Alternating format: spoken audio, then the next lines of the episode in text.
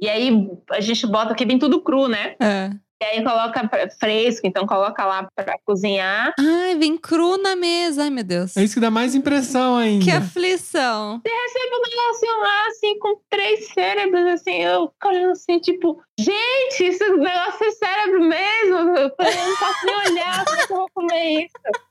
A rã vem pulando na mesa.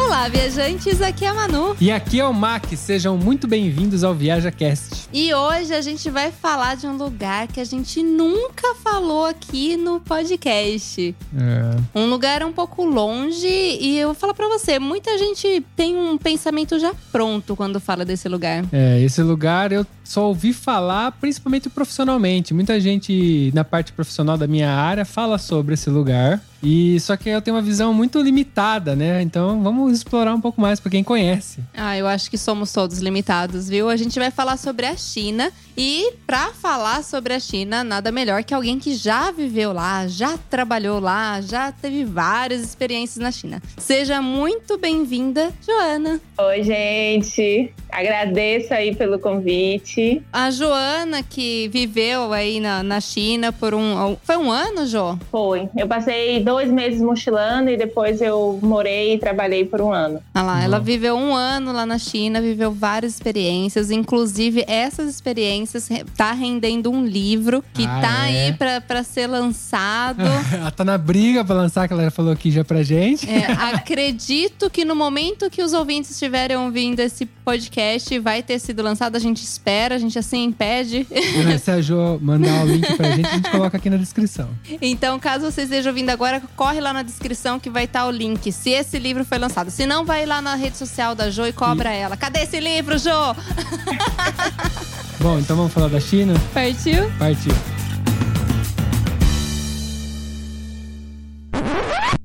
Manu, e se eu disser que quem tá ouvindo esse episódio agora tá atrasado? Mas como assim atrasado? É que esse episódio foi publicado um mês atrás. Nossa, mas, mas onde tava esse episódio, então? Ele tava na comunidade VIP do ViajaCast, a comunidade onde a galera recebe com um mês de antecedência o episódio. E além de tudo, tem aqueles conteúdos exclusivos que a gente faz. Ah, tá. Mas como é que eu faço pra participar dessa comunidade VIP? É fácil, basta acessar viaja.link barra VIP. Uau, sensacional. Falando em comunidade, como é que tá legal o nosso grupo no Telegram, né? É verdade, é muito legal ver a galera interagindo com a gente. É, e eu acho interessante é que a gente se sente mais próximo dos ouvintes. Mas você lembra qual que é o link, né? Claro, é. Como é que é mesmo? É viaja.link barra grupo. Simples assim. Ah, é que eu só lembrava do simples assim.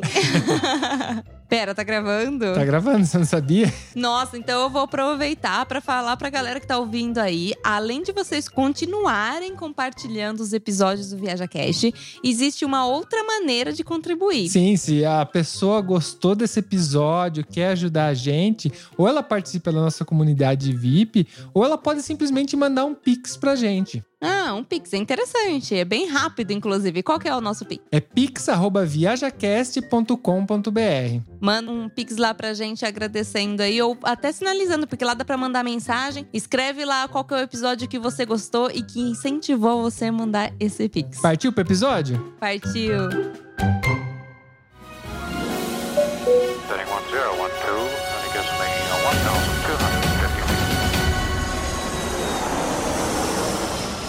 Viaja Cast.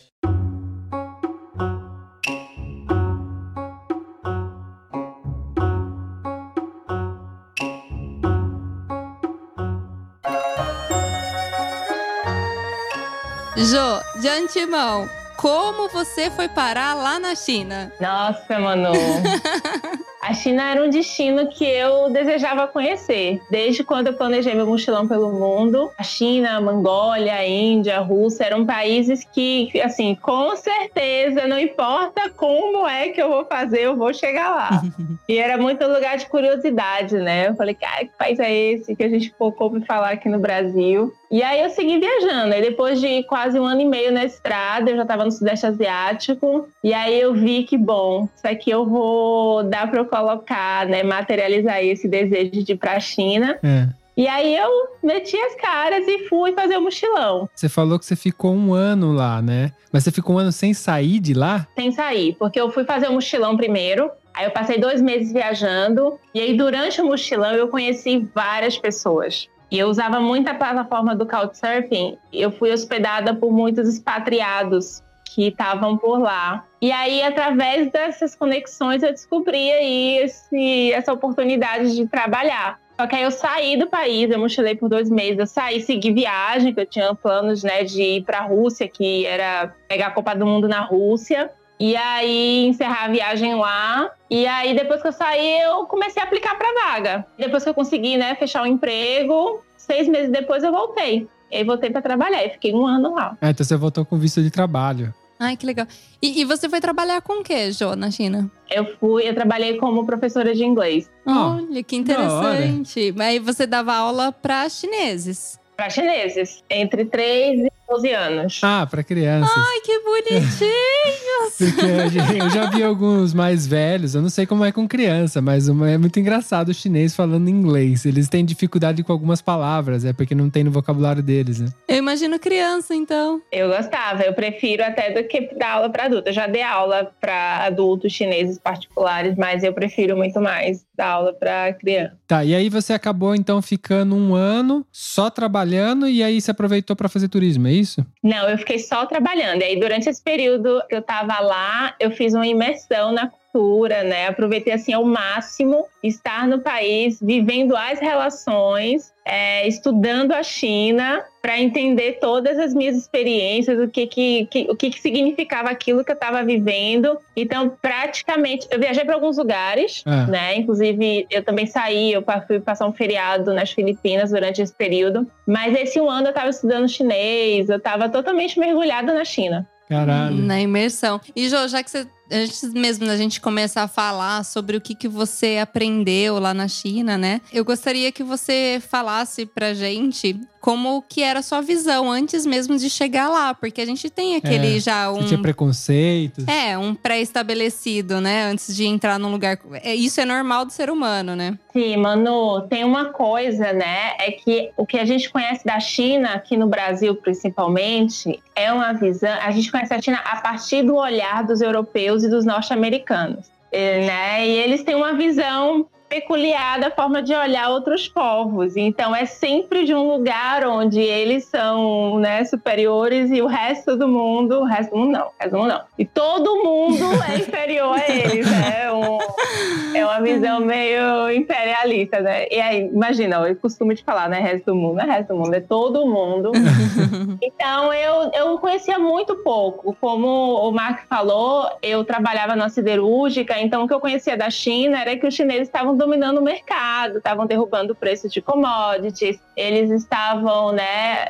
Enfim, o desenvolvimento era muito, muito rápido, né? Muito tecnológico. Eu tinha uma visão em relação preconceituosa em relação a, né, ah, é um partido comunista, na verdade, é um partido comunista, então é um país comunista, que isso é um grande mito.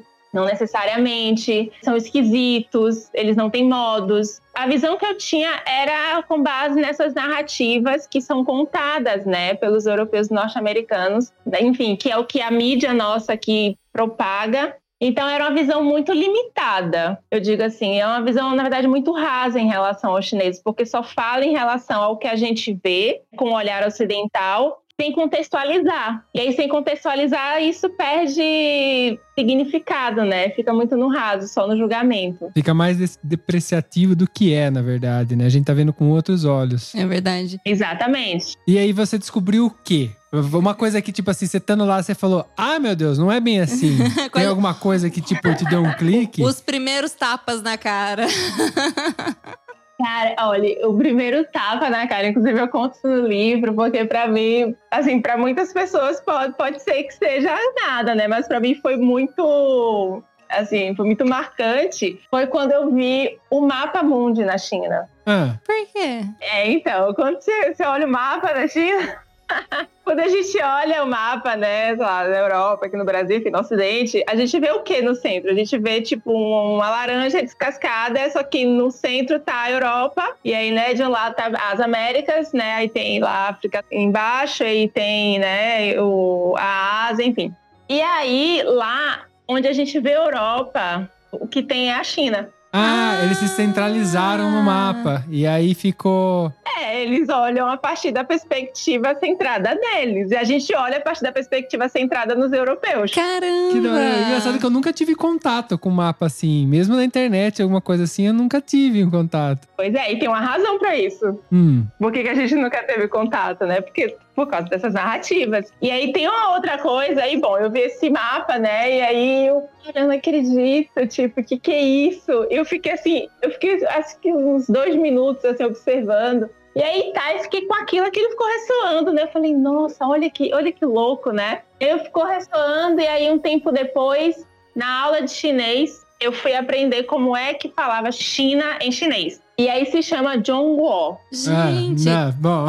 to- to- totalmente diferente. Totalmente diferente. Só que é o seguinte: Guo significa país. Ok. ok. E John é a palavra que você pode dizer centro, que você pode dizer que está, tipo, na superfície.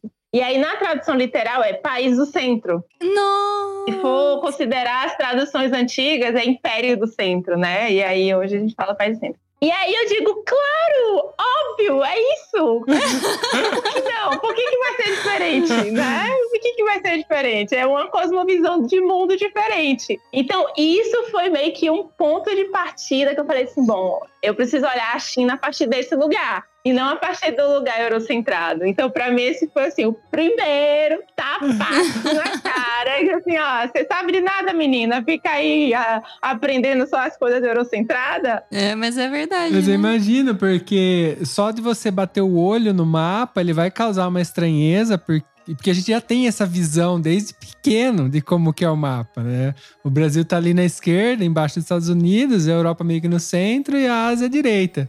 E é isso, sempre foi isso. Então, você imagina, se olhar um mapa diferente disso, é muito estranho. É, e, e como eu nunca tinha pensado nisso, porque esses dias mesmo eu vi um, um meme, né, na internet, é, do tipo, qual que é, como que é o mapa nos Estados Unidos, né? E aí só tem eles no mapa, não tem mais ninguém. Porque o americano só enxerga eles, ele não sabe que tem mundo, né? E eu achei engraçadíssimo, mas é, é muito real, porque quando eu estive lá, eu tive essa sensação que eles não tinham noção do resto, do resto, de todo Todo- o todo mundo, mundo. Que, que só existia eles, sabe? Do tipo, não tinha noção nenhuma. Igual, a gente tem conhecimento de outros países, pelo menos o mínimo a gente tem. E ali parecia, eu tinha essa sensação que as pessoas falavam assim: meu, só existe a, os Estados Unidos, né? E aí, cara, eu pensei nisso neles, por que, que eu não pensaria isso no, do- da É. Pois é, mas tem uma coisa, né? A gente que isso foi um grande clique pra mim, que foi assim, bom, o fato de eu nunca ter me questionado para essas outras possibilidades É. significa que eu considero aquilo que eu vivo, aquilo que eu enxergo como a única forma de existência no mundo. Sim. Sim. Então eu comecei a fazer várias analogias. Porque, bom, eu, eu cheguei na China depois de dois anos viajando por vários países, né? Eu cobri praticamente assim toda a, a Ásia, Uhum. né? Poucos países que eu não rodei. E eu já estava com esse processo de, eu chamo de descolonização, né? Eu estava com esse processo de desconstrução dessa visão eurocentrada, tipo, bem avançada. Uhum. Quando eu fui pra China, o processo meio que, tipo assim, as- tudo se conectou na minha cabeça. E eu falei assim, mas gente, é óbvio, só que como eu só tenho no Brasil uma única narrativa, uma única perspectiva de ver o mundo, eu passo a considerar aquilo ali como universal, Uma verdade. como uma única forma. Sim. É. Isso limita a gente até de compreender aquilo que é diferente da gente. Exatamente. Isso limita a nossa forma, a nossa mentalidade. Tipo, a gente fica com a cabeça assim muito, né? Uma, perce- uma perspectiva muito limitada das coisas. Então, isso assim foi tipo, nossa senhora, olha a China, olha a China vindo aqui só pra me dar umas lições. Que da hora. Eu acho que isso que você tá relatando é meio que eu considero como ápice que a viagem pode trazer pra uma pessoa. Você não necessariamente, você teve essa epifania na China, mas você falou que já estava em desconstrução no caminho, porque conforme você vai viajando e visitando outros povos, você vê que eles às vezes não consideram tudo que você pensa que é verdade, para eles não faz nem sentido. E aí você vai falar com uma pessoa local, você vai se comunicar e você vê que a pessoa não compartilha com nada com você, você fala: "Peraí, eu tô certo, ele tá errado, quem tá certo? Ou ele que tá certo, eu tô errado. Então você descobre que não existe certo e errado, existem formas de ver o mundo, né? Isso é uma mágica que eu adoro da viagem, eu gostaria que todo mundo conseguisse ter isso, mas é muito difícil, né? Só quem busca encontra, né? Quem não busca não vai encontrar isso.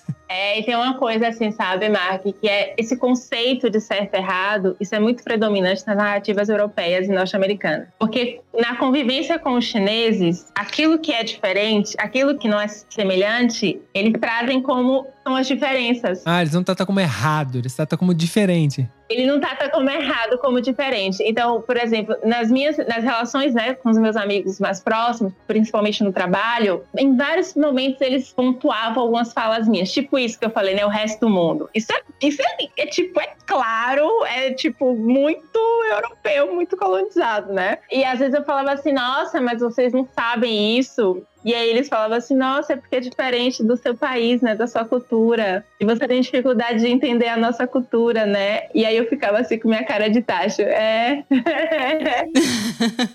Tomando tapa na cara. É, tipo, é. Um tapinha de luva branca, sabe? É, um, um modo bem educado de falar, é, você não tá compreendendo a gente, na verdade. É. Caraca. Aí, nossa, mas isso é tão simples, como é que você não consegue entender? Aí eu ficava assim, aí eu já tava assim, tipo, nossa, eu acho que realmente, assim, o problema sou eu. Desculpa, volta a fita, eu não falei isso. Dá pra desfalar? Não, e teve, e teve uma coisa que foi assim, ó. Eu, quando a, a, minha professora de chinês falou, né, das traduções, né, tipo, país do, do, do centro e tal, e eu fiquei com minha cara assim, eu falei, como assim? Mas peraí, né? E falando. E aí ela virou pra mim com a cara de desdém, falando assim, tipo, mas por que, que você tá espantada? E aí eu, ai, porque é diferente. É, e aí eu, eu já, né? Aí na hora eu falei, bom, não vou nem falar, porque vai ficar até feio pra mim se eu disser que eu, eu o Brasil não tá no centro no mapa que eu vejo no meu, no meu país. É. Pois é.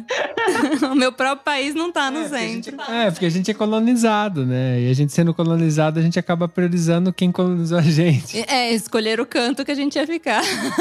Ô, Jô, e, e assim, você tinha falado para mim que você teve que aprender a trabalhar com eles, né? E aí eu, minha cabecinha ficou pensando, o que, que ela teve que aprender? Será que é o ritmo, o, o não sei, o jeito que eles trabalham? Eu... A língua ela foi que aprendeu, estava estudando. É. Porque imagino deve ser fácil, não. É, mas eu queria saber o que, que você quis dizer com isso, quando você falou que aprendeu a trabalhar. Assim, essa pergunta é muito ampla, yeah. né? Mas, porque, assim, tiveram várias coisas. Primeiro é que, assim, cara, uma população que parte desse lugar de se ver no centro, uhum. né? Um país de um ponto bi, um país de pessoas e um país que vem com esse, com esse processo de desenvolvimento, né, muito rápido e muito recente, eles têm uma visão assim, uma forma de, de enxergar né, e de lidar com situações diferentes, por exemplo, do que eu estava acostumada. Então, eles tinham uma, uma coisa que era o ritmo de trabalho. Uhum. Né? É uma, uma, tipo assim, chinês é para o trabalho. Ok. O porquê que você não vai trabalhar? Eles têm uma relação com o dinheiro diferente do que eu tô acostumada no Brasil. Uhum. Então, assim, tudo é dinheiro tudo é. Chinês adora dinheiro. Ah, ah é? é? Nossa, nossa senhora, tudo é dinheiro, tudo, tudo. Trabalho é uma coisa assim muito cartesiana, olha, são 40 horas semanais, não tem esse negócio de que você vai entrar meia hora antes e sair, né, meia hora depois, não, são seu horário de uma até as nove. E aí eles querem controlar exatamente o que você vai fazer nesse período e não para, né? Não para, tipo assim, produtividade. Eles são disciplinados. Como assim? Você não tá fazendo o quê? Eu não sei se são disciplinados. Eu não sei se disciplinado é a palavra. Okay. Mas eles têm um, uma coisa que assim, focam no trabalho. Existe a entrega, existe a meta, existe o resultado para ser atingido, e aí eles focam naquilo. E aí, todas as outras coisas viram coisas secundárias. Assim, isso não é foco. E aí, aqui no Brasil, as relações, elas, no trabalho principalmente, elas são muito pautadas na, no afeto. Uhum. Né? Então, assim, você negocia com base no afeto, porque você se torna melhor amigo do seu chefe e você tem uma boa relação com seus colegas e as coisas afetivas se misturam com as coisas do trabalho. Sim. Uhum. E o chinês do trabalho, não, é toma lá da cá. Bom, aqui, ó, o combinado foi esse, você entrega isso que foi combinado, eu vou te pagar isso. E acabou, não tem esse. Sua vida pessoal não, não tem nada a ver com o trabalho, né? Tipo assim, ah, se eu tenho filho, Claro. não, não me interessa. O problema é seu. O contrato é Não esse. faz filho, né? É isso, porque eles têm uma estrutura, por exemplo, essa questão do filho, isso é um ótimo exemplo. Assim, estou falando de uma realidade daquilo que eu convivi, né? Uhum. Sim, sim. É, não dá pra dizer que toda a China é assim, porque para cada região isso difere muito. Sim, sim, com certeza. Mas assim, por exemplo, os filhos eles são cuidados pelos avós. Hum. Porque na dinâmica da, da- da estrutura familiar é: os filhos se casam, constituem uma nova família, Uhum. ou eles vão morar onde os pais moram, né, para cuidar dos pais no processo lá da aposentadoria. E os pais vão cuidar dos filhos para que eles possam trabalhar e sustentar a estrutura financeiramente, a estrutura familiar. Ok. Teria tudo envolvido no trabalho, né? É tudo em volta do trabalho. Ah, Não é à toa, tá sendo um paralelo com o que você tá falando, não é à toa que a gente vê aqui, por exemplo, muito negócio aqui na Europa, na Itália, de chinês, de japonês, inclusive, não só chinês, que eles trabalham, eles moram no negócio, praticamente. A casa deles é lá. Você vê crianças dentro do negócio, por exemplo, lojas de. Tipo o 99 que tem no Brasil, aqui tem muitas essas lojas aqui comandadas por chineses, ou por japoneses, não sei, orientais. E aí você vê crianças brincando, elas passam um dia lá dentro, os pais estão trabalhando, o horário dessas lojas são maiores do que o comum, então eles trabalham até mais tarde, abrem mais cedo, mais tarde. Você vê que tem eh, um paralelo com o que você tá falando, eles também são muito trabalho, mesmo quando vão pro exterior. Sim. Por exemplo, uma das minhas colegas né, de trabalho, ela já estava, enfim, naquela época ela estava se organizando para ter um filho. Então, os pais já tinham se mudado para a cidade. Elas, eh, a família é do interior, mas eles decidiram ir para Hangzhou, que é uma cidade grande, né? E aí eles já tinham comprado uma, um shopping de frutas, né? Tipo hortifruti. É muito comum também que eles, né? O empreendedorismo ele é muito é, incentivado na China. Ah, E aí ela já estava meio que se organizando, tipo, já estava com o prazo dela contado dentro da empresa, né, dentro da escola. Ela não ia trabalhar ali para sempre, porque quando ela tivesse o filho, É. ela ia tomar conta do negócio, ela e o marido dela. Hum. E os pais tudo lá dentro. Então, é, acaba que a estrutura familiar é que dá conta de dar o suporte que o indivíduo precisa. Então, desde a parte financeira, desde cuidar dos filhos, desde a educação, desde tudo. Engraçado que isso não conversa com o comunismo, né? Nem um pouco. Ah, então, pois é. Mas sabe uma coisa que é, que é interessante, assim, né? Que a China não é um país comunista. ah lá, vamos, vamos É. entrar nesse assunto. É, não é, porque não tem nada a ver. Porque, então, eles se autodefinem como um país socialista chinês. Ok. Enfim, eles se definem como socialista chinês. Só que o partido que hoje né, é o maior partido do- da China é o Partido Comunista. Uhum. Ter um partido comunista não significa que o sistema econômico ele é com base nos conceitos comunistas. Sim, sim. Até porque falar de conceito comunista tem que ver dentro do, dentro do, do conceito, né, do comunismo, o que que se define comunismo para poder entender o que que é China. Mas se for considerar, por exemplo, meios de produção, enfim, algumas pessoas que eu sigo aí que falam sobre a economia da China e falam que a China não, não tem os meios de produção comunista. É, não, porque Não, eles que- são. Eles são abertos, né? Ele- Eles comercializam com o externo, com os outros países, eles têm esse comércio aberto, um- praticamente um livre mercado, quase. E só o que ela falou de desenhar na família. E se tem incentivo para a pessoa é, empreender, vai, É. vai, to- vai pro- mais pro, pro capitalismo até. Eu não, não sei muito conceitualmente o que, que seria comunismo, tá? Até para dizer assim, eu não sei muito. O que eu, o que eu aprendi na China, e aí eu também não estou dizendo que isso é, é questão de ser comunista ou não, mas, por exemplo, a China hoje tem, dentro do país, você tem várias empresas internacionais. A Apple é muito famosa na China. Gente, tem um escritório, tem uma loja da Apple no Tibete. A Sério? galera vai até o Tibete comprar iPhone. Não, Mas é porque então, aí quando eu fui no Tibete, eu achei que eu ia encontrar um vilarejo. E quando eu fui na capital Lhasa, cara, tinha um, su- tinha um shopping, sabe? É claro que você tem um- uma atmosfera diferente do que Xangai, jamais. Aham. Mas você tem Nike, você tem The North Face lá, você tem Apple, você tem as outras franquias chinesas, você tem a infraestrutura, né? A China é um país de, de, com foco em muita infraestrutura. Então, assim, não, qualquer coisa que a gente vá tentar encaixar a China, e se a gente for fazer isso com base no que a gente conhece do Ocidente, a China não vai encaixar. Não cabe na caixinha. Dizer que a China, por exemplo, é capitalista, não cabe, É. porque a gente tem uma, a gente tem uma cabecinha departamentalizada. Sim. Ou é direita ou é esquerda, ou é comunismo ou é socialista. mas- E a gente nem sabe os conceitos, às vezes, porque a gente só sabe um conceito que é aquele que foi definido, né? Muito provavelmente com base em algum autor, sei lá, americano, porque é normalmente isso que a gente vê, né? Ou europeu. Então a gente não sabe isso. E assim, a gente tem que estudar para poder dizer, entender o que, que é. O que eu sei, algumas coisas que eu estudo, quem estuda a China, né? Mas não tô aqui, não sei explicar, mas eu para poder fazer uma. para poder entender e não colocar a China nas caixinhas da minha cabeça. E você falando agora, eu tô, eu tô aqui minha cabeça tá explodindo, né? Mas, não, eu fico pensando, porque a gente automaticamente faz isso com pessoas, por que, que a gente não faria com países, né? De colocar em caixinhas rótulos e definir aquilo, sendo que às vezes nem a gente sabe a definição certa para aquilo. É, realmente, eu também entendo pouquíssimo sobre é, essa parte social, né? Tipo, estudos de, de política e tudo mais, mas tudo que a gente enxerga fora é, é totalmente diferente do que você tá falando. Então minha cabeça tá explodindo aqui. Você falando, eu falei, caramba, Apple lá no Tibete. Eu falei, caralho, mano, como assim? É que tendencialmente a gente tenta colocar tudo como 0 e 1, um, né? É uma coisa ou é outra, mas não é bem assim. O mundo não é assim, as pessoas não são assim. A gente não é. Não existe só 0 e 1, um, existe um- uma gama, né? Um range muito grande. Nossa, é 0.1.1, 0.1.1.2, É infinito. 0.1.1.5. É, tende ao infinito, não tem. E a gente não tem como julgar, principalmente por não ter experiência. Legal que você teve a oportunidade de ter experiência lá mais de uma vez, né? E isso faz com que a sua visão vá ampliando. Viajar é isso, né? Abrir seus olhos, ampliar sua visão, pra você descobrir que você não sabe nada, né? Que é a grande verdade.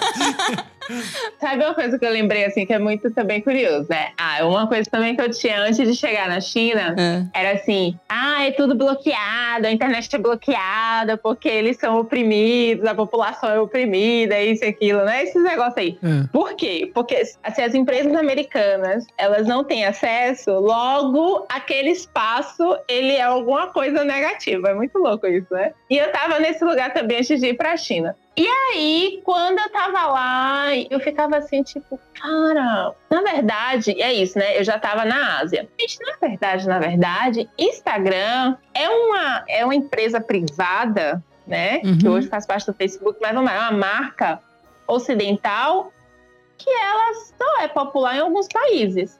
No Brasil, como é, a gente acha que o mundo inteiro é, e não é. Verdade. Exatamente. O Facebook também.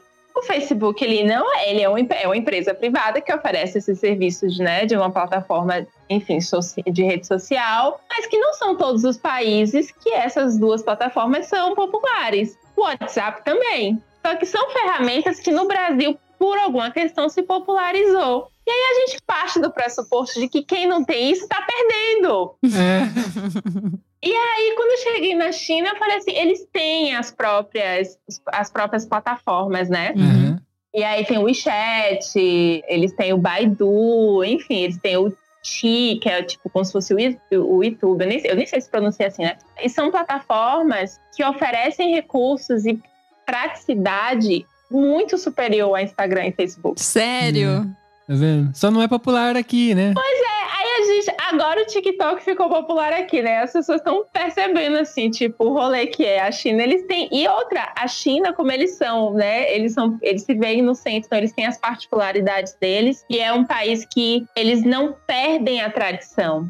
Né? Eles sempre voltam para a origem, para a história. Uhum. Eles estão sempre é, conectados com, com uma história. Eles não, não, nas, eles não, não nasci agora. Tipo Brasil, a gente só se considera que nasceu a partir da chegada dos portugueses. Sim. Uhum. A gente nem sabe o que, que acontecia antes, porque a gente não tem registro. Sim. Sim, não É sabe nada. verdade. Não, ela não se considera que ela existe a partir da chegada dos ingleses, né? Então eles estão sempre assim, bom, nós somos únicos. E aí o que a gente a gente entende o nosso povo, então a gente sabe das nossas necessidades. Então as coisas que são oferecidas são com base nas necessidades do que a população consome. Caramba.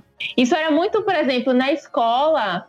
Eu, quando eu, eu, logo nos meus primeiros meses, eu fui treinada para entender qual era o método que eles gostariam de aprender. Que tinha momentos que eu sentia assim, cara, eles estão usando o meu conhecimento, tipo assim, a minha fala, né? O meu, o meu skill de, de, do idioma, mas para estar dentro de uma metodologia que é o que eles, que para eles é o, é o que funciona. E aí, dentro disso, conhecendo um pouco mais da forma como eles funcionam, como é que eles pensam as particularidades, eu fui botando um pouco da minha personalidade ali também, né? Então, os chineses, eles têm um mundo, gente, e com ferramentas muito melhores do que a nossa. Caramba. E ainda tem mais, né? O WeChat, por exemplo, se a gente tivesse oferecesse os serviços que o WeChat oferece, no nível que o WeChat oferece, a vida do cidadão brasileiro estaria muito mais prática, muito mais fluida do que a gente é hoje. Não, é que eu já ouvi falar que esse WeChat ele tem tudo, né? Ele tem pagamento, tudo, tudo, tudo uma coisa só. Tudo, tudo. A, até o, a renovação do meu visto eu fiz pelo WeChat. Caramba! Caralho, pelo WeChat. Eu agendei no WeChat e fui lá. Eu, é uma coisa assim, tipo, muito prática, muito prática. Com dois cliques eu faço tudo. É, então, Um clique para abrir, o outro para enviar, o outro para confirmar, o outro para transferir dinheiro. É assim. pra que que eles vão querer o WhatsApp se tem um aplicativo muito melhor? É aquele negócio, né? Sem invejar a coisa pior, não tem como, né, gente? Mas, ó, mas você- beleza, a gente tá cruzando uma, uma distância muito longe, né? Mas não precisa ir tão longe assim, até pra você ver algumas diferenças. Você tinha falado da questão de, ah, mas é porque ele tem um mundo lá deles, do jeito deles, e a gente, como não é igual ao nosso, a gente acha que eles estão perdendo, né? Mas eu tava conversando esses dias com um italiano e ele começou a falar de coisas antigas, de redes sociais antigas. E eles falaram uma- o nome de uma rede social que eu não sei qual é que é. E aí eu perguntei pra eles, mas vocês conheceram o Orkut? né, que foi muito famoso no Brasil, eles não sabiam o que que era, tá ligado? Eles nunca ouviram falar. E pra um brasileiro, né? Como nunca ouviu falar um Orkut, né? Você nunca mandou um depoimento? Nostalgia, tipo, nossa!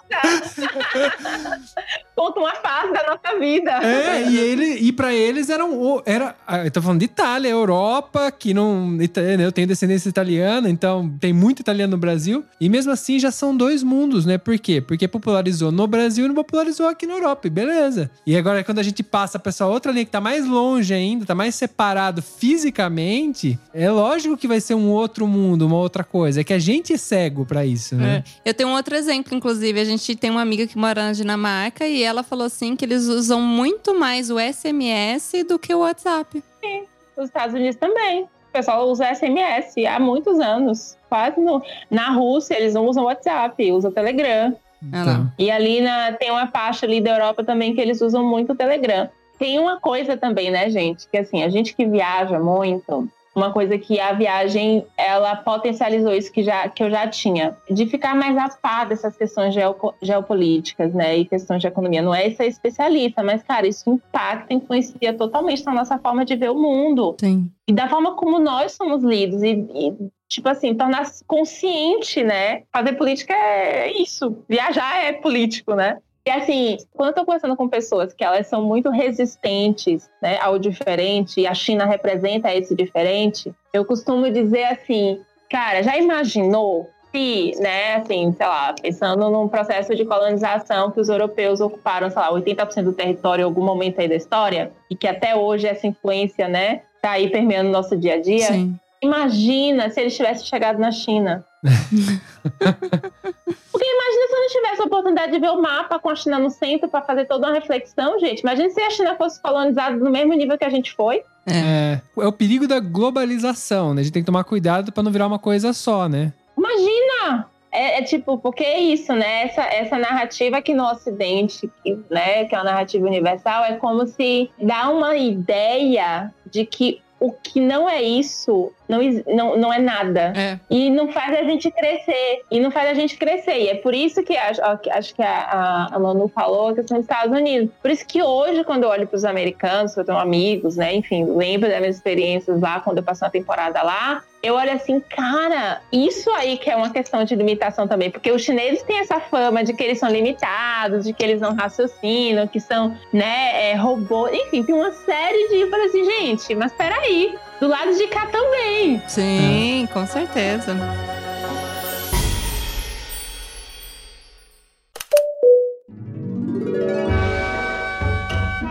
Eu enxergo essa limitação, inclusive aqui na Itália, é, conversando com É. o pessoal, porque normalmente a pessoa quer taxar você de limitado, né? Porque ela tá se vendo, né? Teoria do espelho. E, e aí você começa a observar, você fala assim: bom, ela tá falando do que ela é cheia, né? A gente não fala do que, no que não tem dentro da gente. Então, quando eu vejo essas pessoas taxando a gente de limitado, achando que no Brasil é, não tem tecnologia, por exemplo, É. eu olho assim pra pessoa e falo: caramba, meu, tipo, limitado é a pessoa, né?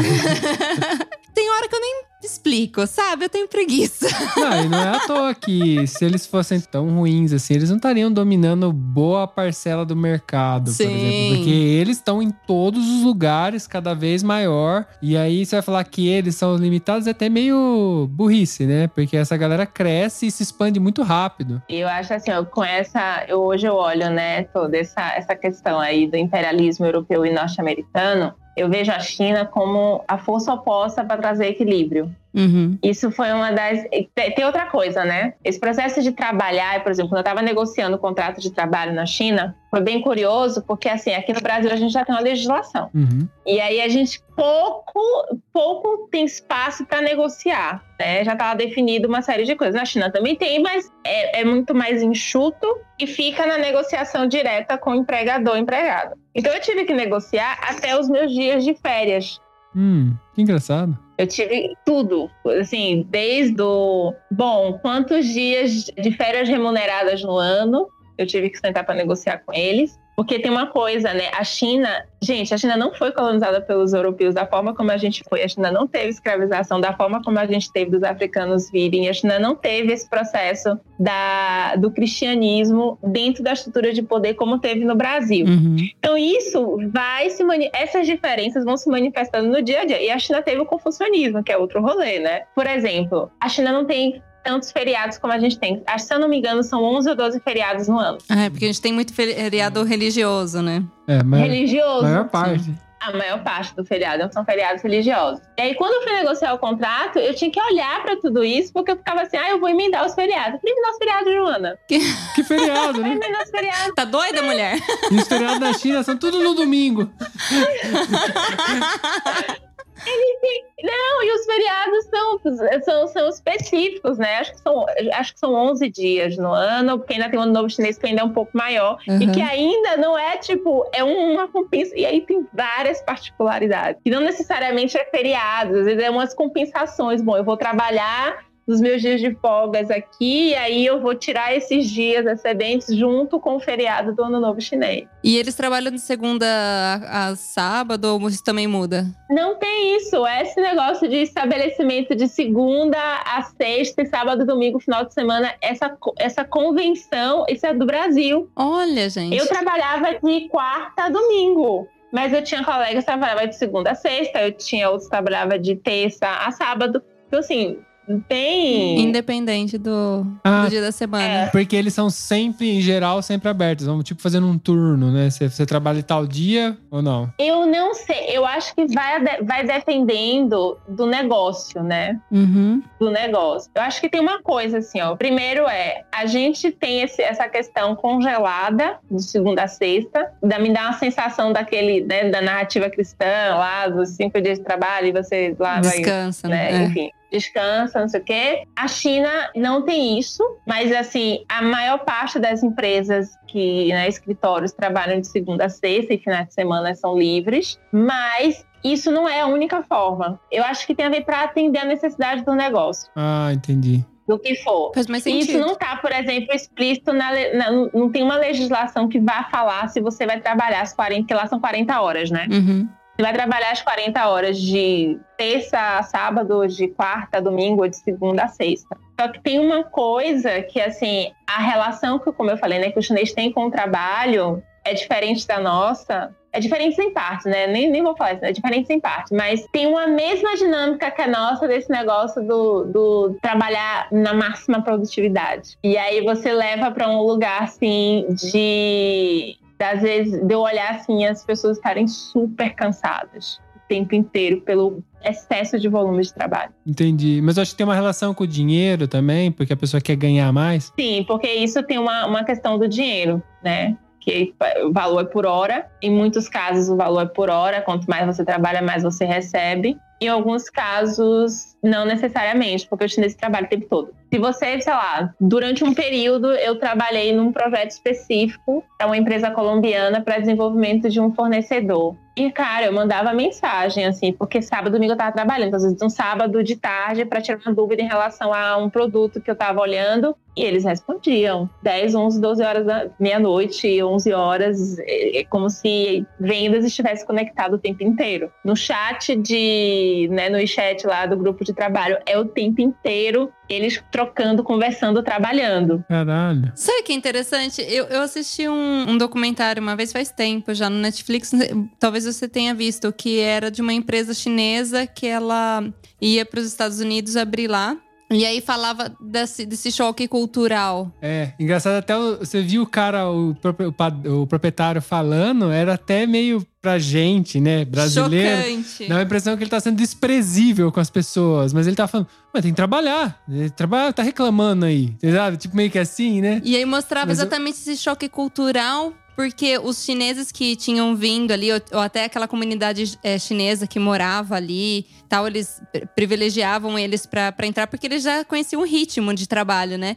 E eles tinham um ritmo de trabalho, os americanos outro, e aí os americanos fazendo greve, porque era um absurdo que eles estavam fazendo ele- eles trabalharem, enquanto os chineses quietinhos lá trabalhando, bonitinhos. É o American Factory. É, Esse esse. mesmo. descobri recentemente que foi o Barack Obama que, que patrocinou, né? Esse. Cara, esse negócio é muito curioso. Eu, eu, assim, tem muita coisa ali que eu ficava, cara, é igualzinho, mas é igual. Não, eu Sério? ficava assim, gente, é muito igual. É muito. Umas nuances assim que eu ficava assim, gente, eles captaram assim, tipo. As nuancezinhas, assim, que é justamente essa diferença da cosmovisão que a gente tem que os chineses têm, né? Tem uma coisa, gente, que na China também eu aprendi que é assim, ó. O capital vai ser sempre o capital. Tudo na nossa vida, o capital é o ponto de partida. E não adianta botar na conta do Partido Comunista, do sistema comunista, do sistema capitalista, né? Existe uma questão que é o capital e que isso gera uma precarização do trabalho muito forte. Então, as pessoas falam assim para mim: ah, mas na China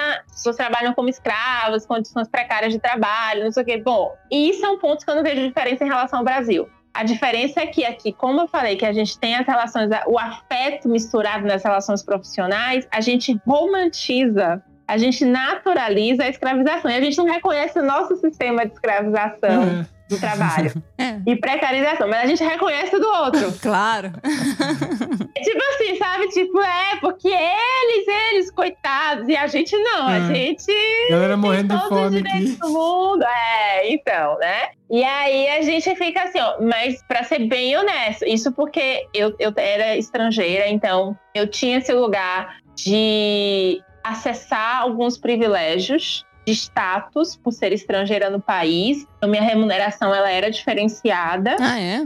em relação aos chineses. Não significa que os chineses ganham pouco, né? Significa que o meu salário era maior do que o deles, pelo fato de eu ser estrangeira. E também me dava, o status me dava algumas regalias, né? Tipo, bom, depois do meu horário de trabalho eu não respondo mensagem. E ponto. Não respondia. Enquanto eles se sentem na obrigação de responder. Eles não sentem na obrigação, isso faz parte do, do, do rolê Do- do todo dia a de dia. responder. Que louco É, do isso. dia a dia. É. Mas, por exemplo, se eu estou trabalhando no Brasil, eu não tenho essa regalia. Como é que na- dentro da empresa brasileira tu vai dizer pro seu chefe, né? Assim, você não vai dizer, mas vai estar posto que isso não é o que se espera de um funcionário. Você, como assim você não vai responder seu WhatsApp? Tô te perguntando aqui, né? Tá lá implícito e que eu não, eu, eu duvido muito, né? Eu não posso afirmar, mas não acho que seja muito diferente nos países, por exemplo, da Europa ou da, da- dos Estados Unidos, apesar que eu aprendi, por exemplo, com os americanos que eu conheci e alguns europeus que eu conheci, me distanciar mais do trabalho, não ficar me deixando ser tomada pelas questões do afeto. Colocar um pouco mais de limites, porque eu acho que eles colocam isso de uma forma melhor do que a gente aqui no Brasil. A gente praticamente fica tipo irmão e tá lá daqui a pouco botando, fazendo tudo pela empresa sem receber um real a mais. Sim, ganhando o pior salário da empresa, você é o mais escravo. Ganhando o pior salário. Exatamente. Até porque nossos salários aqui são inferiores em relação ao nosso custo de vida, na proporção em relação, por exemplo, na Europa e nos Estados Unidos. Com certeza.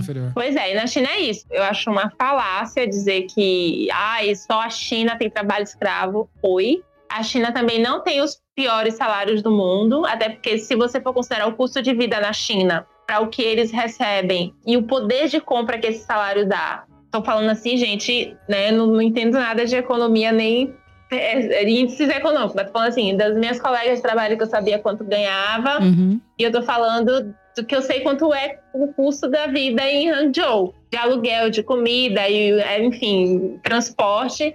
Então, o salário que, que, que você ganha, você consegue garantir um mínimo de subsistência. Começando que, por exemplo, o metrô, ele custa, a distância mais longa vai lhe custar dois reais. Nossa. E o, e o ônibus vai lhe custar menos de um real, porque é um yuan, dá 50 centavos. Mas o, o que, o que você ganhava, você conseguia se sustentar e guardar um pouco ou ia tudo nisso? Não, eu mantive uma estrutura de vida enxuta, Aham. né? Eles pagavam meu aluguel, então, e o custo de vida era muito mais barato que no Brasil. Entendi. Muito mais. De alimentação, até restaurante, gente, que é isso. Aqui no Rio de Janeiro, se eu for para um aquilo, é o alface mais caro que eu como na vida. É no aquilo aqui no Rio de Janeiro. Ah, Né? É. Isso na China, só se eu for num restaurante, tipo, em Xangai, que é o metro quadrado mais, um dos metros quadrados mais caros do mundo. E naqueles restaurantes super famosos, assim, que só dá, dá- sabe? Se eu for, tipo, num lugar, não num aquilo aqui na rua. O tiozinho da esquina. Sim, é, é que Xangai é. como é o centro financeiro, né, do, da China, né? Então, é lá onde vai ter aqueles arranha-céus, tudo. Vai ser bem mais caro lá, com certeza. Já falamos bastante sobre economia, sobre política. Vamos falar sobre comida, porque é um assunto que me interessa. Como era pra você? É, foi, foi de boa se adaptar, porque muda, né? É, muda, mas eu tive várias fases. Primeiro, assim, quando eu estava viajando, cara, foi perrengue. Foi perrengue, porque eu viajei por cidades menores, cidades não internacionais. Então, muitas vezes não tinha restaurante nem com cardápio em inglês. Ah, meu Deus. Caralho. E aí eu ia traduzir uns negócios que eu não sabia o que era. Ia na sorte. Eu não conseguia reconhecer aquilo ali. Eu não ficava sem querer pedir, então eu ficava sempre no mesmo. Se eu conseguisse ver o prato, eu identificasse que era porco, carne ou frango, aí eu ia para não arriscar muito. Normalmente era um arrozinho com a carne, alguma coisa assim. Mas eu também, quando eu tava viajando, um colega chinês me levou para um restaurante para comer iguarias Ai. chinesas. Nossa. E aí? Gente, Ai, e aí? ele pediu tudo, né? Ele pediu tudo e eu ficava assim, não, é melhor você pedir porque eu nem, nem consigo dar palpite aqui. É. E aí tem uns restaurantes normalmente que são chamar, conhecidos como hot pot. E aí, cara, ele pediu cérebro de porco. É, estômago de porco, que é o. Na Bahia a gente chama de bucho, né? Sim, bucho. É, a rã, que mais? Cara, vê umas coisas, enfim, vê um. Pé, pé de galinha. Gente, pé de galinha é tipo iguaria, é tipo petisco. Aqui você Sério? não pede batata frita, eles pedem pé de galinha. Mas era bom, pelo menos? Amarelinho compridinho. cartilagem, não tem carne. Eu fico assim, gente, qual é o gosto? Eu não, não sei, não consigo. As meninas, quando eu ia com as meninas, minhas colegas de trabalho, a gente, enfim, é, ir pra restaurante é tipo.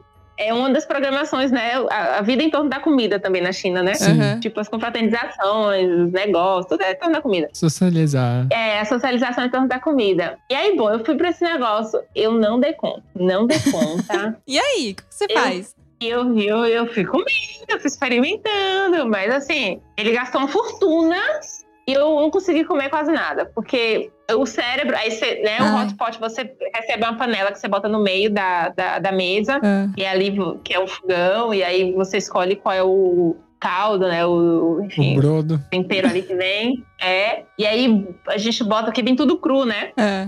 E aí coloca fresco, então coloca lá pra cozinhar, Ai, vem cru na mesa. Ai, meu Deus. É isso que dá mais impressão ainda. Que aflição. recebe um negocinho lá, assim, com três cérebros, assim, eu olhando assim, tipo, gente, esse negócio é cérebro mesmo? Eu não posso nem olhar, como é que eu vou comer isso? A rã vem pulando na mesa. Gente, aí vem, vem assim, vem, vem inteirinha, assim, sabe? Só limpa, assim. Ah, pô, meu nossa Deus. Senhora. E aí, eu experimentei, mas assim, não desceu. Ele, mas é gostoso, é só porque a textura, ela é diferente. Eu falei, não, meu filho, É tudo diferente pra mim. E eu não consigo conceber, a, a minha mente não consegue conceber pensar que eu tenho um cérebro na boca. Não dá nem pra relaxar. É, é, é estranho. Tem também a, a casca da a cobra, né? Que é o tambotiguara. Eu falei assim: não, uma coisa de cada vez. Eu acho que o cérebro, ele já me já esticou demais a minha corda. Ai, cara. demais, minha corda é ótima. Mas tem o cheiro também do tempero, é uma coisa que eu não me conectava muito. Mas assim, o que, é que eu fazia quando eu tava viajando? Eu sempre andava com banana, aveia e leite, que dizendo leite em caixinha. E aí, é, e tem água quente em todo canto, então já tiveram dias que era o meu almoço, o meu café da manhã, o meu almoço, porque eu não, não dava tempo de parar para procurar um restaurante para traduzir todo o cardápio para poder comer. Então eu tava sempre, né, correndo para conhecer os lugares, não sei o que, então eu ficava ou comprava tipo uns boxes que ele vende também, que é tipo macarrão instantâneo. O miojão. É o miojão, o que aí tipo meio que cuidava. Mas quando eu tava morando, tem alguns restaurantes que são os meus favoritos, que eu amo, amo umas franquias de restaurantes que eles vendem um peixe assim, eu não sei, não porque minhas amigas, né, que me apresentaram, me levavam para comer em vários restaurantes. Então eu tinha alguns lugares que eu já sabia e eu gostava e tinha algumas comidas específicas que eu gostava muito. Uhum. Mas eu no segundo momento com as meninas eu também provei de novo o cérebro de porco, mas não deu.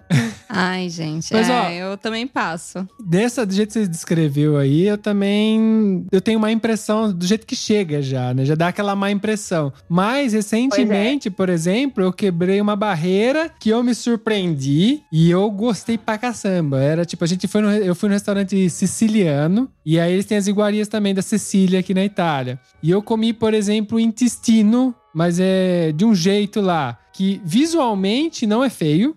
A Já famosa pra- tripa, né? A tripa, é. Cara, era tão gostoso que eu fui, voltei e pedi um prato inteiro. E é uma coisa, por exemplo, da minha cultura, que eu nasci em São Paulo, não tenho nem contato com isso. Eu nasci no interior de São Paulo, mas não tinha contato com essas coisas, né? Porque tem gente ainda que tem contato, mas eu não tinha. Então, pra mim, foi uma barreira. Eu vi no prato da outra pessoa, pedi pra experimentar e comi. Então, tipo assim, eu gosto de experimentar, mas do jeito que você descreveu aí, com certeza ia estar na mesma situação que você. ah, não. porque é. já não é apresentável É, tem algumas coisas e o cheiro também, né? o cheiro. O, o cheiro. Tem uma coisa que assim, vai nos centros, tipo, praça de alimentação em alguns lugares, e aí é é sempre muita comida, né? E às vezes tem lá o frango assado ou pato, mas aí tem a cabeça. Ah, é. A gente também tem morre de impressão, É, assim, com cabeça de bicho. É, e, e- não, e eu também experimentei a, a sopa de pato. Tem gente que gosta, mas é isso. Eu acho que o visual, misturado com às vezes o meu paladar não se conecta, né? Não, não ressoa no meu paladar, me dava aflição alguns momentos. E o cheiro também me dava assim, náusea, enfim. Não, não, não dava match. Tá, e o que que deu match da comida? Teve alguma coisa? Peixe. Nossa, gente, peixe. E tem uma franquia que eu. É, Iu, que chama. Todos os peixes que vêm com molho, todos eles são gostosos. Todos, todos, Ah, todos. fica a é dica. bom, peixe fica é a dica. É, e tem um restaurante, é o Grandma, que é também uma rede que tem em vários cantos da China.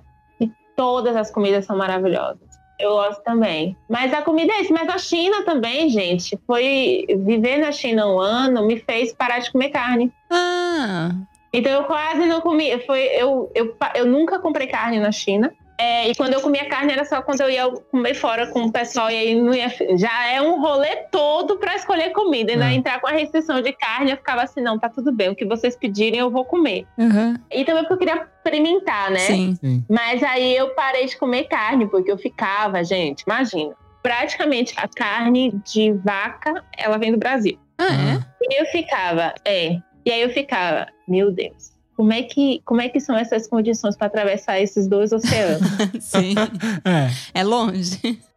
é, aí depois eu ficava, gente, será que o processo de uma vaquinha, o processo natural, da natureza mesmo, de pro- nascimento, crescimento, amadurecimento, até o abatimento, para atender o mercado interno do Brasil mais o externo. Eu falei, que condições é que essas. Como é que é essa demanda aqui para essa demanda do mercado chinês são dimensões Absurdo. um ponto bi. É, A gente sempre tem sim. que lembrar que é um ponto bi. É, sempre. E ainda assim. tem esse tempo de chegar lá. E aí eu falei, bom, isso aqui deve ter muitas, muitos processamentos, eu não sei, nunca estudei, mas eu fiquei nesse. Falei, bom, Na dúvida, Vamos Melhor comer não. vegetais.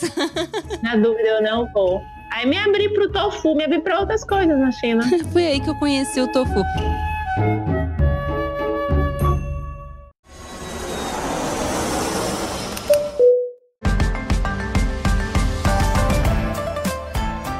Nessa relação de amor, eu já vou unir o amor ao tofu. Conta. Ah, Ela, ela tampou o rosto, gente. Ela tampou o rosto. eu quero só ver se ela vai abrir o coração dela. E contar se ela realmente abriu o coração lá na China também. Por que ela se envergonhou? Não entendi. É aquele momento que a gente diz assim, ó, eu vou ali. Mais tarde eu volto.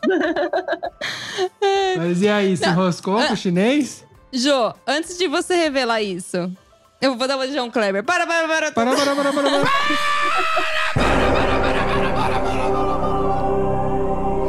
Que que é isso, Brasil? Antes de tudo, como que é o relacionamento chinês? Porque até onde eu ouvi falar, você confirma aí pra mim, tem negociação de casamento. Procede ou não? Tem, mas para falar disso a gente precisa lembrar, né, que conceito de família da China, ele difere um pouco da gente. O, o- a, a- vida do chinês, além de ser centrada neles, Uhum. É. é também centrado na família, mas como um lugar de estrutura, como né, um suporte. Então, a família, ela, para além desse romantismo hollywoodiano, de casar na igreja de branco, que é uma concepção nossa, né? Tá. Sim, sim.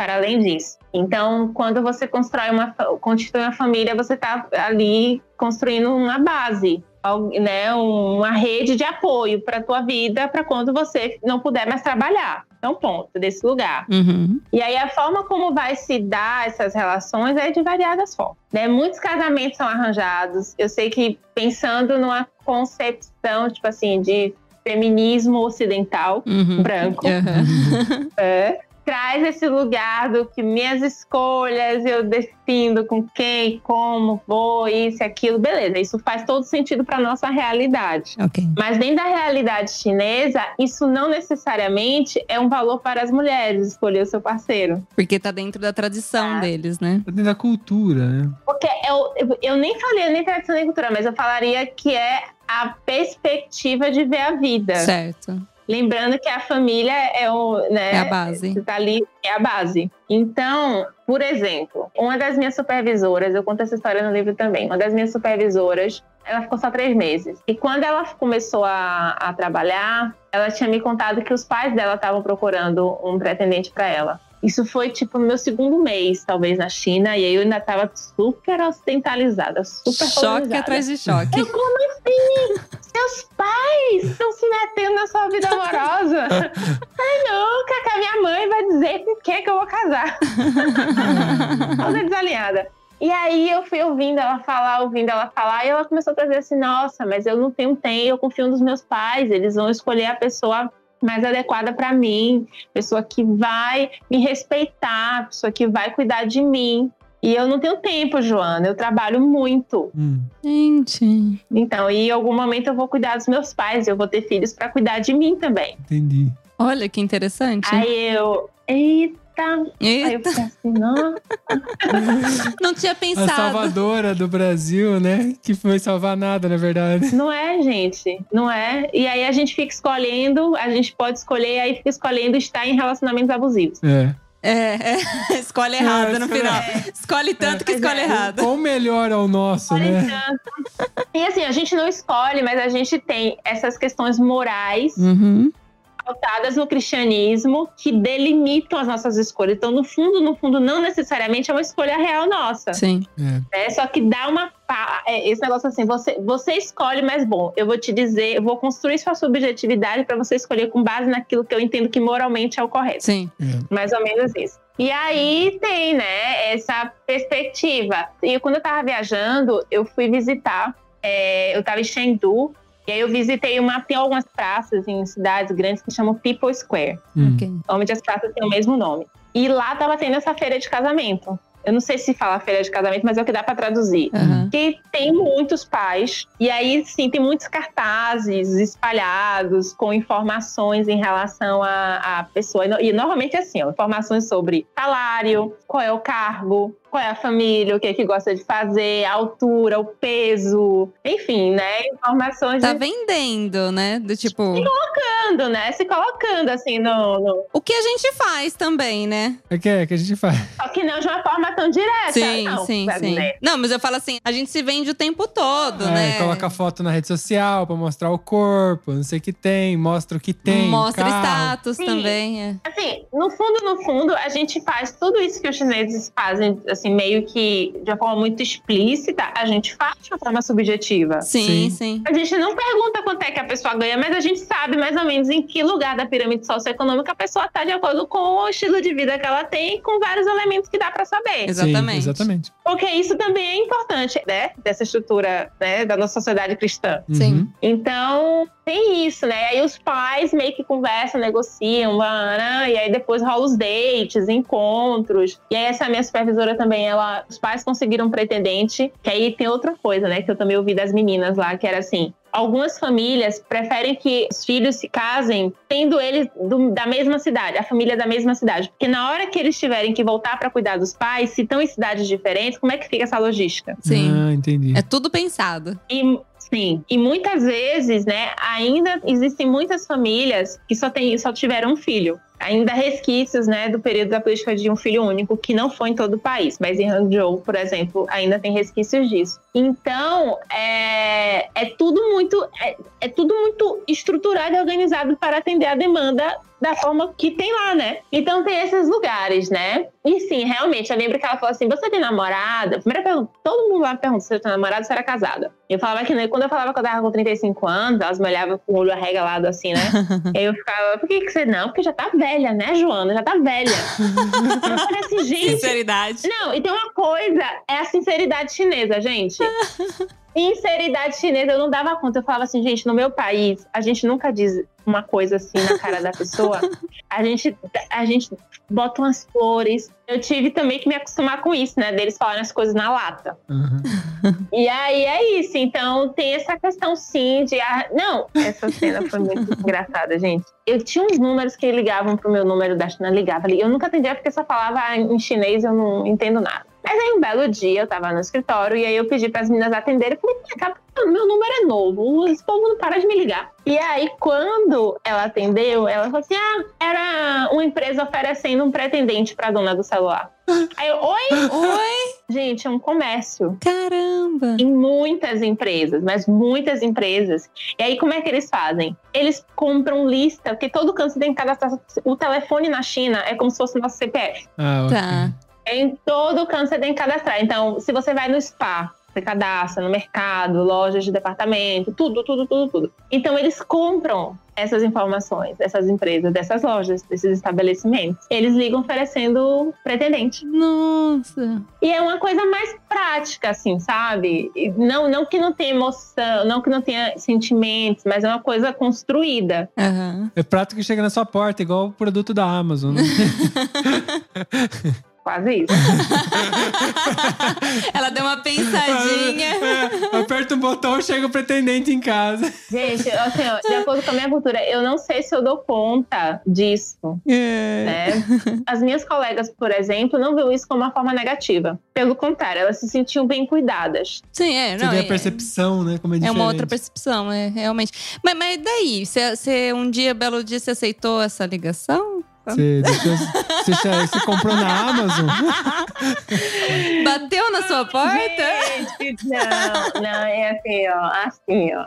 Não, quando eu tava viajando, eu conheci um chinês. E a gente se relacionou. Eu tenho uma coisa, né? Eu não sei se, por exemplo, eu daria conta de um relacionamento com o chinês em função da diferença cultural. Tá. Mas ele era uma pessoa que tinha morado nos Estados Unidos, por exemplo, tinha feito mestrado, tinha trabalhado, né? Era uma pessoa, assim, né, dos seus lugares de privilégios dentro da pirâmide de privilégios da China. Então, tinha algo que me conectava com ele, que era o que ressoava com base naquilo que era as minhas referências, né? E sim, a gente se relacionou. Foi assim, a gente se relacionou logo nos meus primeiros dias na China. Ó, Aí rolou química, uma relação assim muito. Me ensina até hoje essa relação. sério? Essa relação me ensina hoje. Que da Até hora. hoje. E muito do que eu consegui compreender da China foi através da nossa relação, dele me explicando e eu observando ele, né? Que legal. Era a China do meu lado,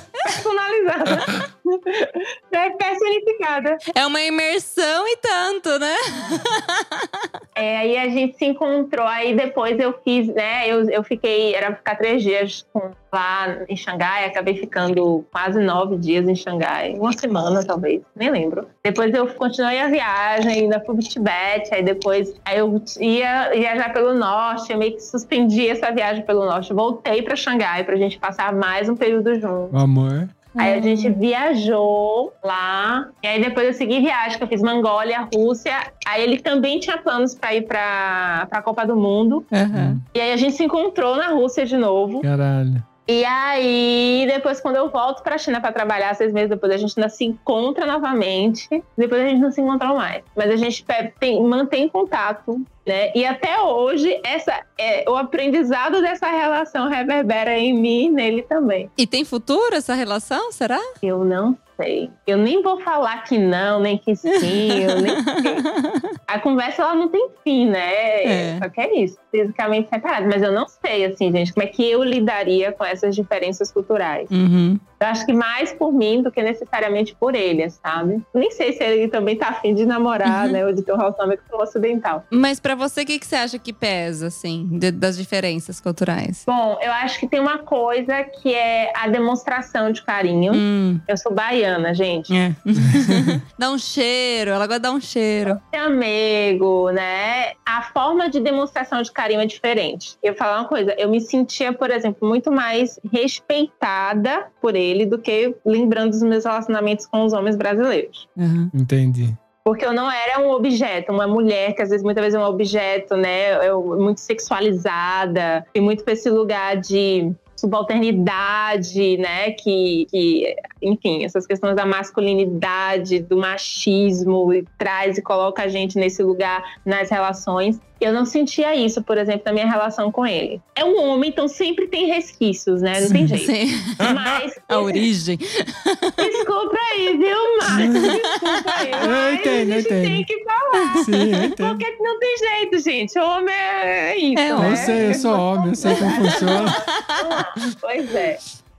Mas eu senti, assim, um, um respeito e uma demonstração de carinho diferente. E pra mim era muito desafio lidar com isso em relação à expectativa que eu tinha do carinho que eu queria receber. Então, por exemplo, pra mim era, era uma coisa que eu sempre questionava pra ele. Mas por que mesmo que você, você... A gente não pode ficar muito tempo abraçado? Ah, Ele, ai, porque tô- você tá falando, eu tô te ouvindo. Eu falei, tá, mas a gente pode conversar abraçado, tem problema. aham. Ele, mas isso não é uma falta de respeito, não? Porque quando a gente conversa, a gente olha no olho da pessoa. Caramba. Eu olhava assim, tipo, "Ai, pior que ele tem razão, mas é que Queria um abraço.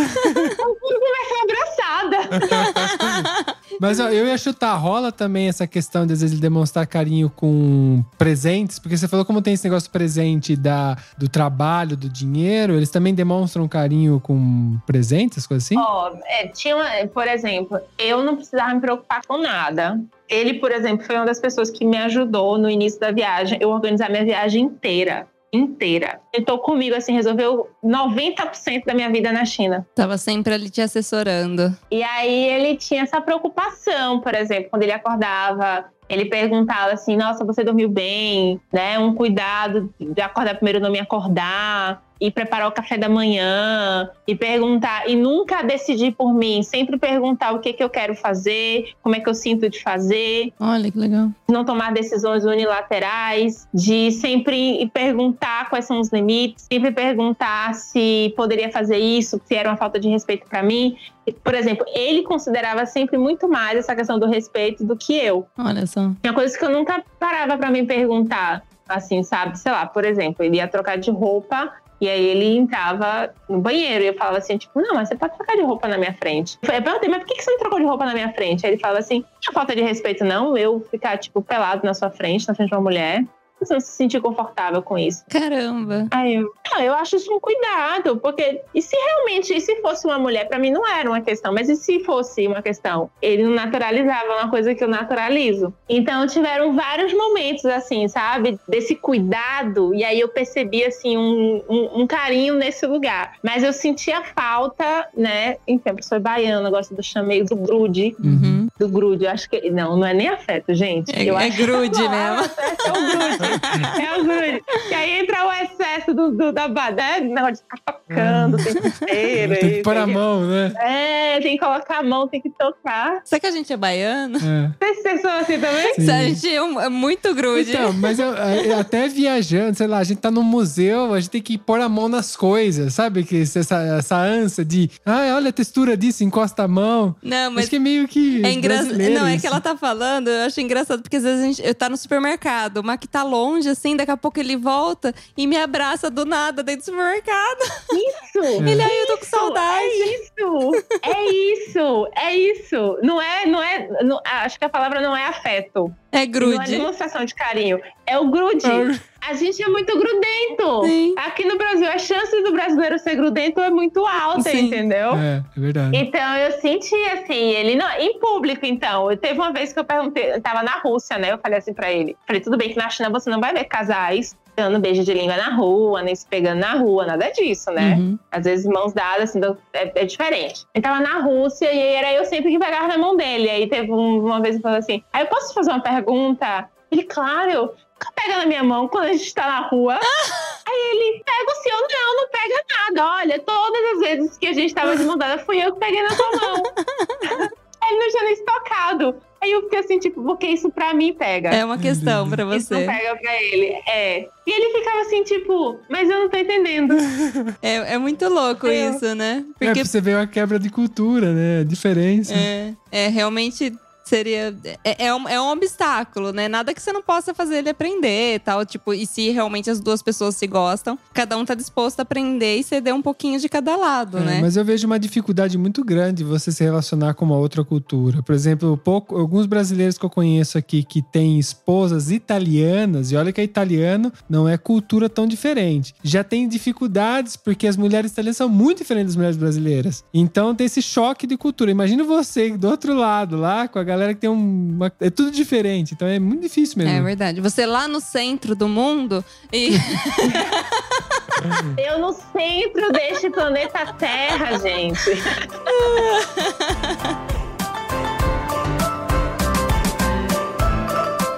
Olha, se for deixar, a gente tem papo pra mais de metro aqui. E é com esse, o centro do mundo, que, que eu vou encerrar esse bate-papo. Já fazendo um convite pra Jo de quando ela quiser, as portas aqui do, do ViajaCast está aberta pra ela. Ela é sempre muito bem-vinda. Agradeço o convite, gente. Que papo gostoso. Deu até saudade da China, né? É, da China ou do chinês?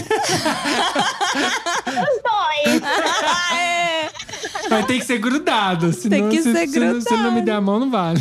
Tem que, tem que ter uns combinados. Esse, esse relacionamento aí, se, né, ninguém sabe como é que vai ser, mas tem que ter uns combinados. Apesar que eu acho que não. Eu acho que virou uma relação de amizade, assim, né? Muito bonita, inclusive. Jo, mas antes da gente falar tchau, até fala pra gente, você vai voltar pra China? Pretendo voltar pra China, não sei quando. Pra quem não sabe, gente, eu vim pro Brasil de férias. E no dia que tinha meu voo de volta, né? A pandemia estourou na China, oficialmente. E aí os voos foram cancelados. Fiquei nesse negócio de marca, remarca, marca, remarca, até que a China fechou fronteira. E aí eu não voltei mais. Fiquei com parte das coisas lá. O apartamento consegui transferir para uma outra pessoa para pagar o aluguel, mas minhas coisas continuam lá. Eu estou aqui no Brasil até hoje, vai fazer um ano e meio já, né?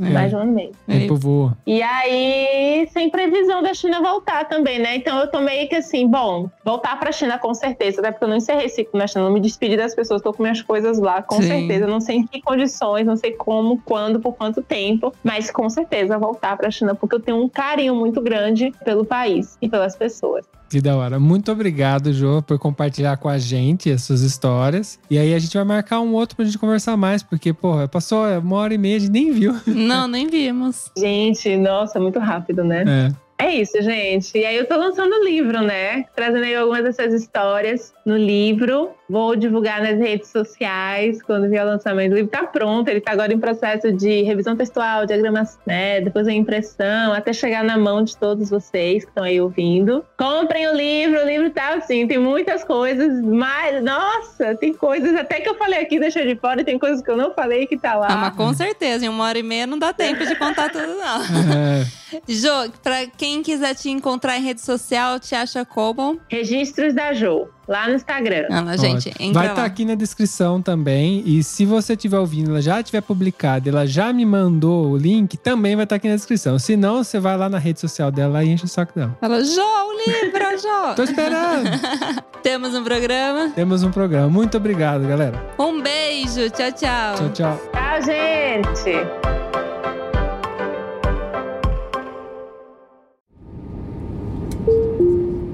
Eu tenho certeza que você lembrou de alguém ouvindo esse episódio, então compartilhe agora mesmo com essa pessoa. Assim mantemos essa conexão entre nós, viajantes. Este podcast foi editado por Play Áudios.